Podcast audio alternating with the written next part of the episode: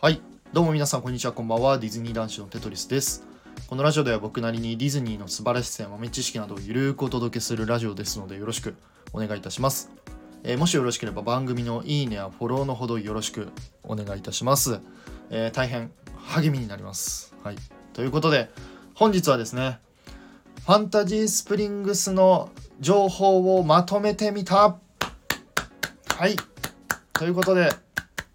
皆さん昨日ですね、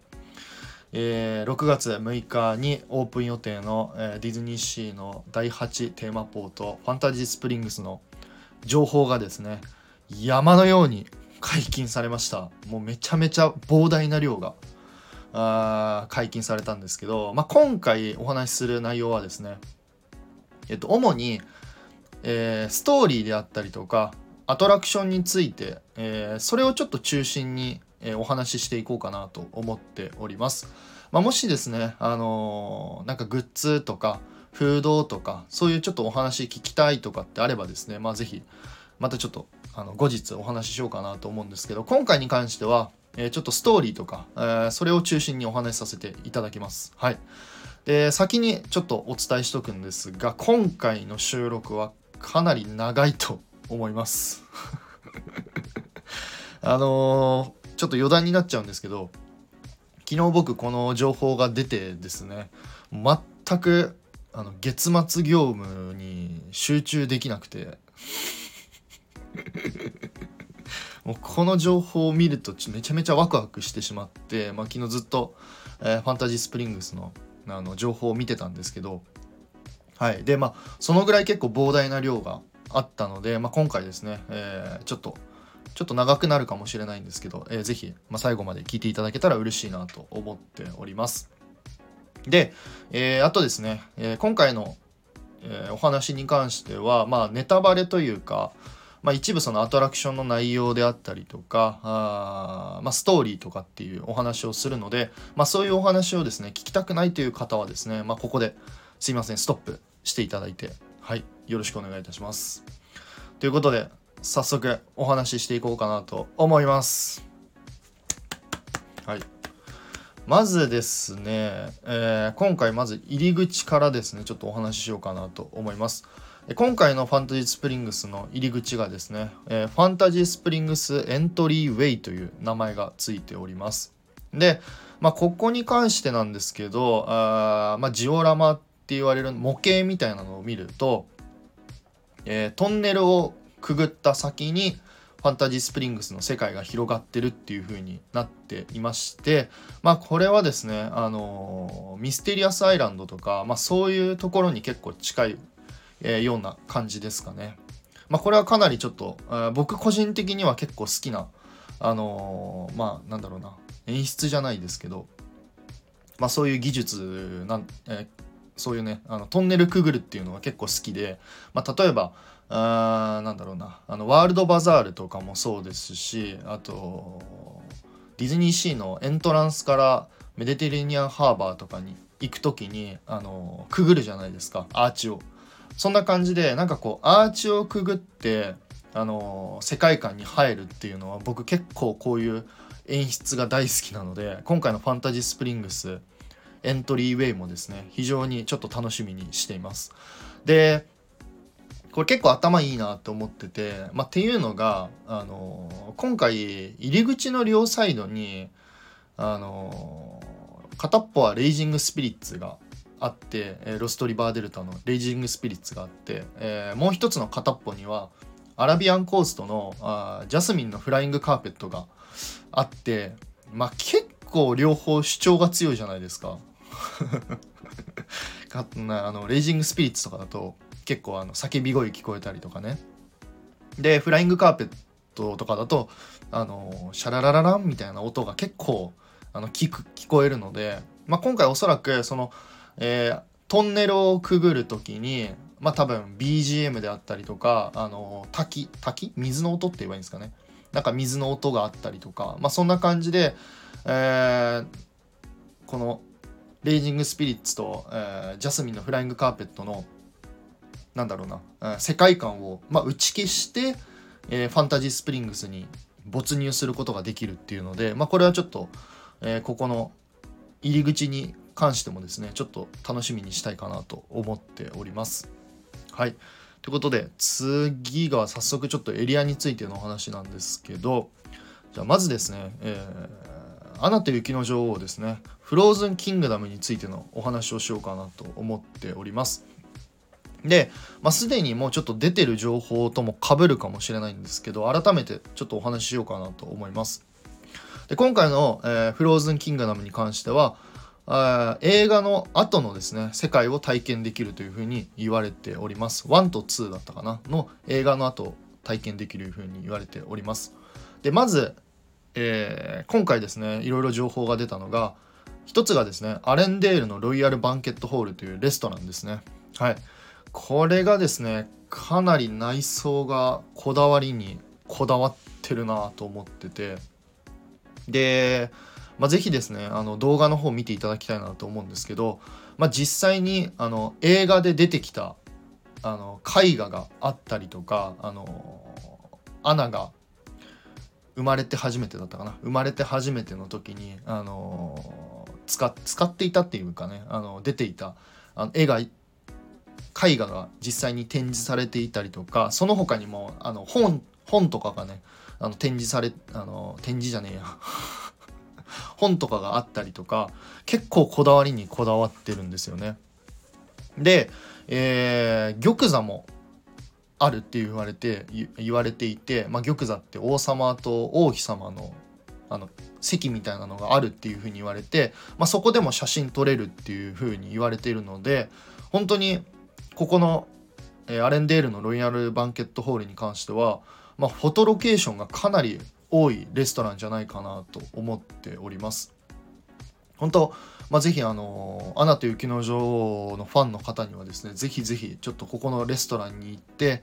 えー、アナとかエルサになったつもりで、まあ、写真を撮ってもらいたいなと思っております。まあ、ほんその他にも多分いろんな props 小物？小物っていうものがあると思うのでこういうのもちょっと見つけるのも非常に楽しいかなと思っておりますでその次がですね、えー、アナとエルサのフローズンジャーニーというこのアトラクション。はい。これがちょっと今回情報が解禁されたんですけどちょっと予想外に予想外でしたね。はい。で、まあ、何が予想外かっていうんですけどえっ、ー、と、そうですね、すでに、えー、アメリカのフロリダのエプコットと、えー、香港のディズニーランドの方にはこの「アナと雪の女王」のアトラクションっていうのが存在します。はい、でそれまあ今回の情報が出るまではおそらく、えー、まあそのアメリカと香港のアトラクションとなんとなく似てるえー、ストーリーなんじゃないかっていうふうに言われていたんですけど、えー、今回ですねえっと情報解禁されて全く別物となっております。完全新作というかほんと東京オリジナルみたいな感じの、あのアトラクションですね。でまずキャストさんについてなんですけどこのキャストさんがですね、えー、王国の従者だったかな？王国に従える人っていう設定で、えー、僕たちゲストを、え、案内してくれます。そしてその後ですね、えー、アレンデールのツアーをやってる、えー、乗船ドックに僕たちゲストはですね、えー、案内されてここからアトラクションスタートとなります。でストーリーの展開としては本当に「アナ雪1」のストーリーの展開で、えー、一番最初に、えーとトロールがえー、アナとエルサの幼少期の、まあ、説明というかですね、えー、お話をしてでそこから「えー、雪だるま作ろう」が始まって、えー、その後ですね生まれて初めてですね。はい。生まれて初めはいどうでもごめんなさい。すいませんね。歌下手くそで。でここでその後に、えーと、扉開けてがあります。えっ、ー、とアナとハンスがですねデュエットする、えー、音楽があるんですけどこのシーンがありましてでその後に、えー、エルサの、えっと、魔法がですね暴走してしまって、まあ、エルサが、えー、山の方に行ってしまいます。山の方に行ってしまいます。はい。でそれをあアナと、えー、クリストフ、スヴェンが追いかけてってそこで、えー、オラフと出会いましてでその後、えー、 Let It Go ですねが流れます。はい。でその後まあなんやかんやありまして、え、アナが凍ってしまってエルサが、え、氷を溶かして本当のもうめちゃくちゃ。まあまあもうごめんなさい。ここまで多分ディズニーファンの方聞いてると思うのでなんとなくわかると思います。本当に「アナと雪の女王」の1の物語を体験できるアトラクションとなってます。で今回ここがですね結構大きく変わるっていうのがえー、この生まれて初めてのシーンですね。ここでおそらく、えー、オーディオアニマトロニクスと言われるロボットですかね。もう、えー、ディズニーがもうもうディズニーがもう作ったと言われる ディズニー作ったというかもうディズニーといえばこれオーディオアニマトロニクスって言われる、まあ、ロボットですね。あの美女と野獣とかのあのベルとかあの野獣とかあんな感じの、まあ、カリブの海賊とかもそうなんですけど多分このオーディオアニマトロニクスがこれ初めて使われますここ。で、まあ、その後にも、えー、例えば「レッド・イット・ゴー」にもここにも何か新しい技術を加えるって言ったのでこれはですねまだちょっと予想ができないんですけど昨日の、えー、まあ、動画を見る限りだと、まあ、その他の「アナと雪の女王」のアトラクションにはない新しい技術とかが使われてるっていうふうに言われています。で最後のフィナーレのシーンに関してもここに関しても、えー、最新技術であったりとか、えー、映像技術技術っていうのが使われてるって言われてるのでこれはかなりちょっと楽しみにしていいんじゃないかなと思っております。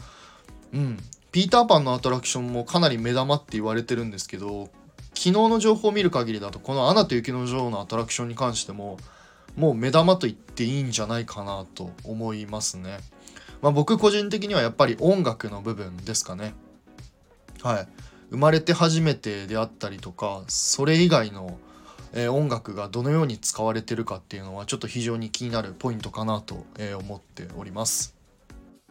はいということで続いてはですねラプンツェルの森についてお話ししようかなと思います。えー、まずですね、えー、ラプンツェルの森にあるスナグリダックリングですね。まあ、こちらもレストランになるんですが、えー、こちらのレストランはですね、え、荒くれ者たちの酒場をイメージしてる、え、レストランとなっております。でこのレストランはあのラプンツェルの映画に出てきたあの荒くれ者たちがですねあの誰にでも夢はあるっていうあの歌を歌うシーンがあるんですけど「あの誰にでも夢はある」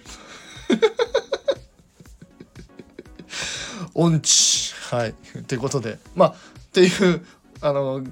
音楽があるんですけど、まあ、このシーンをですね、えっと、再現してるレストランとなっております。で、今回、えー、公開された情報がですね、このスナグリーダックリングは、その荒くれ者たちの、えー、映画のその後を描いてるっていうふうに言われています。えー、ですので、えー、その実際に映画に出てきたキャラクターたちが夢を叶えた後のえストーリーというストーリーとかがですねこのレストランで展開されるんじゃないかと、え、思います。まあその映画の中であのピアニストとかあとお菓子お菓子作り大好きとかユニコーンかユニコーン集めてたりパントマイムとか言ったじゃないですか とかいたと思うんですけどまあそういうキャラクターたちの、えー、その後どうなったかっていうのが、えー、このレストランで、えー、描かれるんじゃないかなと思います。で、さらにですね、ここのレストランの中に、えっと、ラプンツェルが描いた、えー、その荒くれ者たちの絵っていうのも、あのー、書いてあるので、まあ、そういうところもちょっと見どころかなと思います。まあ、ですので、このレストランは、まあ、かなりですね、あのー、バックグラウンドストーリーと言われる、その BGS っていうネタがですね、もしかしたら結構至るとこに、レストランの中にいろんなとこにあるんじゃないかなと、えー、思ってています。はい。ということで、えー、続いてはですね、えー、ラプンツェルの森のアトラクションのラプンツェルのランタンフェスティバルについてお話ししたいなと思います。えー、まずですね、えキャストさんについてなんですが、えキャストさんはですね、え船大工の設定で、まあ、僕たちゲストをですね、えアトラクションへ案内してくれます。で、僕たち、えゲストはですね、この王国の、え船大工の工場からスタートして、で、えー、ラプンツェルのランタンフェスティバルに、えー、参加します。でそのラプンツェルがですね、えー、僕たちゲストをこのランタンフェスティバルに招待してくれ、えー、招待してくれてるっていう設定となってるみたいです。で、えー、アトラクション始まってすぐにですね、えー、ラプンツェルが塔の上にいたりとか、えー、左手の方にはフリンライダーと、えマキシマスがいてでそこから、え物語がスタートしていくみたいです。で今回のあアトラクションのやっぱり一番見どころというところが、えあのランタンのシーンですね。はい、で今回、えまあ、情報があったんですけど、えっと、王国で、えー、王様と王妃様が、まあ、1個の、えー、ランタンを打ち上げるっていうか飛ばすんですけどその飛ばしたと同時に、え、このラプンツェルのですねあの有名な楽曲「えー、アイシ・ザ・ライト」ですね「輝く未来へ」の曲が流れてってでそこからおそらくあのえ、ランタンがどんどんどんどんバーってあの上がっていく上がっていくっていう、まあ、そういう感じの、え、映像が流れると思います。でここのあの技術に関してなんですけど多分おそらく、えー、上海ディズニーランドにあるカリブの海賊ですね、えー、バトル・フォー・ザ・三剣トレジャーだったかな。すいません間違ってたら。っていうアトラクションがあるんですけど多分この映像技術を用いてくるんじゃないかなと思っています。ただ結構このアトラクションですねあのあすいませんこのアトラクションというかラプンツェルのアトラクション自体がちょっとちっちゃいのでまあもしかしたらそのままその上海のカリブの海賊の映像技術を持ってくるっていうのはちょっと難しいかもしれないんですけどまあ間違いなくえー、何かねその映像技術を用いた演出してをしてくるっていうのには多分間違いないと思いますのでまあ、えー、おそらくスクリーンはちょっとちっちゃいかもしれないんですけど、まあ、ここの、えー、ランタンがですねいっぱい上がるシーンにはかなりちょっと期待していいんじゃないかなと思います。まああのやっぱりこのラプンツェルのアトラクションに関して、まあ、全部のアトラクションそうなんですけど、まあ、ラプンツェルのアトラクションっていうのは、えー、世界初なのでまあねこの映像技術にはかなりちょっと期待したいなと思っております。はい、ということで最後ですね、えー、ピーターパンのネバーランドについてお話ししたいなと思います。え、まずですね、え、レストランですね。えルックアウトクックアウトというレストランについてお話しします。で、このレストランに関しては、えロストキッズの隠れ家という、え設定です。はい。で、まあ、このレストランの内装に関してなんですけど、えこのネバーランドにですね、え漂着したナンパ船のあ木材で作られたっていうふうに言われています。なので、まあ、コンセプトアートとかを見る限りだと、えー、レストランの中に、まあ、いろんな木材であったりとか、えー、ダリンですかね。ダリンが使われてたりとか、まあ、いろんなとこにそういうあの船の要素っていうのがいろんなとこにあると思うので、まあ、ぜひそういうところをちょっと探してみたら面白いかなと思っています。でちょっとごめんなさい話それちゃうんですけどこのネバーランドの、えー、エリアにはですね、えー、フック船長の船と、えー、ドクロ岩とかがあります。で特にこのフック船長の船に関しては、まあ、今回ですね、えー、情報解禁されたんですけど、えー、実際にアニメーションの時にフック船長が座っていた、えー、椅子そしてそのフック船長がつく使っていた机みたいなのが置いてあって、まあ、実際にそこで、まあ、フック船長になりきって、まあ、写真が撮れるっていう、まあ、これもまたですねあの面白いフォトスポットかなと思いますので、まあ、ぜひですね、えー、ここのネバーランドに行った時にはこのフック船長の船にもぜひ注目していただけたらいいかなと、え思っております。はい。そして、えー、アトラクションについてなんですが、えー、こちらはですね、今回のファンタジースプリングスの、まあ、目玉と言っていいかなと思います。大型アトラクションですね。ピーターパンのネバーランドアドベンチャーですね。はい。で、まず、えー、こちらのキャストさんに関しても、えー、このネバーランドアドベンチャーのキャストさんはですね、えー、ロストキッズの一員として、えー、僕たちゲストをサポートしてくれるという、え、そんな、え、キャストさんでございます。はい。で、このアトラクションの一応ストーリーがですね、え、僕たちゲストはですねネバーランドから物語が始まってで、えー、フック船長に捕まったジョンを助けてでその後なんとですね一回ロンドンに行くみたいですね。ロンドンに、えー、ウェンディとか多分ジョンたちを送り届けてでその後またネバーランドに戻ってくるみたいです。はい。これ結構ちょっと面白いなと思いましたね。ネバーランドから始まってネバーランドに終わるっていうことなのであのー、まあ僕たちのそのアトラクション多分スタートしてなんだろうな、えー、魔法がかかってティンカーベルの魔法がかかってまあ空に飛んでえー、フック船長たちと戦ってみたいなまあいろいろ、まあ、そういうあのストーリーが展開していってまあ多分一番最後にはですね多分ピーターパンが、えー、またなんか一緒に冒険しようよみたいな感じでアトラクションがなんか終わってネバーランドに戻るみたいなね。もうこれは結構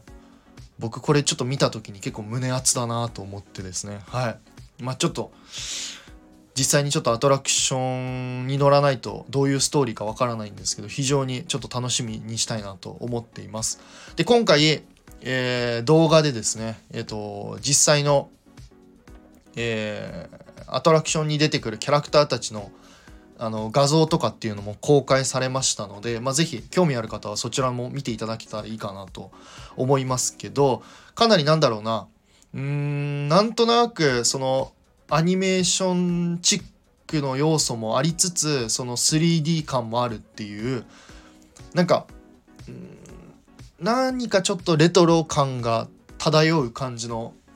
キャラクターの絵のタッチの仕方をしてるのでこれは結構あのー、面白い感じになるんじゃないかやばいね。すごい抽象的なんですけど。ちょっとぜひ皆さんあの画像とか動画見ていただきたいなと思うんですけど、はい。このちょっと、えー、ネバーランドアドベンチャーはですね、かなり期待していいんじゃないかなと、思っております。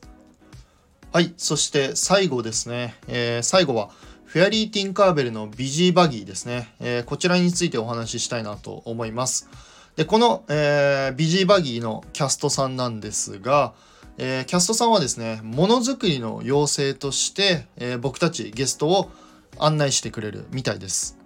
でこのフェアリー・ティンカーベルのビジーバギーのストーリーがですね結構僕個人的には結構刺さってて、えー、というのがですねあのアトラクションの入り口があるんですけど、えこの入り口に入るままでは僕たちゲストはあの人間のサイズのままなんですよね。でこのゲートに入る時にティンカーベルが、えー、妖精の粉をかけてくれるとなんと僕たちはその妖精のサイズになってアトラクションを体験するっていうそういうストーリーとなっています。まあ、ですのでその妖精のサイズになってその妖精の世界を、えー、僕たちは体験することができる、まあ、そんな感じです。はい、でもう一つアトラクションのストーリーとしては、えー、ティンカーベルはですね、えー、デリバリーサービスを行っているみたいで、で、それで、そのデリバリーサービスを行うにあたって、あ運転手が必要になります。で、その運転手を担うのが、まあ、僕たちゲストが、えー、まあ、あの、何ですか、バギーって言えばいいんですかね、車に乗って、えー、ティンカーベルと一緒に、えー、物を運ぶみたいな、まあ、そんなストーリーとなっていますね。で、まあ、今回発表、えー、すいません、公開されたのが、そのまず、ティンカーズヌークって言われる、えー、作業所っていうところから始まって、えその後ですね、サマーグレードって言われる夏の湿地帯を行きます。はい。で、その後、 Autumn Harvest って言われる、まあ、秋の収穫かな？ちょっと合ってるか分かんないけど、っていう、えー、エリアに移動してその後 Winter Wood、えー、 Winter Woods っていう冬の森に行きます。で一番最後に Spring Valley って言われる春の谷っていうところに、えー、巡ってまあえー、まあ春夏秋冬といえばいいんですかね。春夏秋冬を、えー、僕たちは巡ります。はい。っていう感じなので、まあ、このアトラクションもですねまああのー、2分30秒ぐらいだったかな結構かなりアトラクションの体感的には短い時間なんですけどまあストーリーっていうのもかなり細かいですし、えー、アトラクションのそういうなんだろうあの作りっていうのも結構面白いかなと思うのでこれもかなり期待していいんじゃないかなと思います。で今回もう一つ発表されたのが、えー、このビジーバギーなんですけど昼と夜でちょっと景色が変わるみたいなんですよね。これが具体的にどのように変わるかっていうのは発表はされていないんですけどまあもしかしたらなんだろうな何かアナウンスアナウンスというかなんか演出が変わったりとかうーん流れてくる音が変わったりとかなんかそういうのがもしかしたら変わるかもしれないかなと思っているのでまたこれは是非、えー、オープンしてからですねちょっと楽しみにしたいかなと思っております。はいということで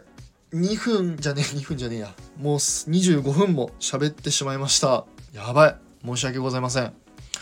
はい、ということでいかがでしたでしょうか。まあ、今回はですね、えー、主にアトラクションのストーリーであったりとか、そういうところを中心にお話しさせていただきました。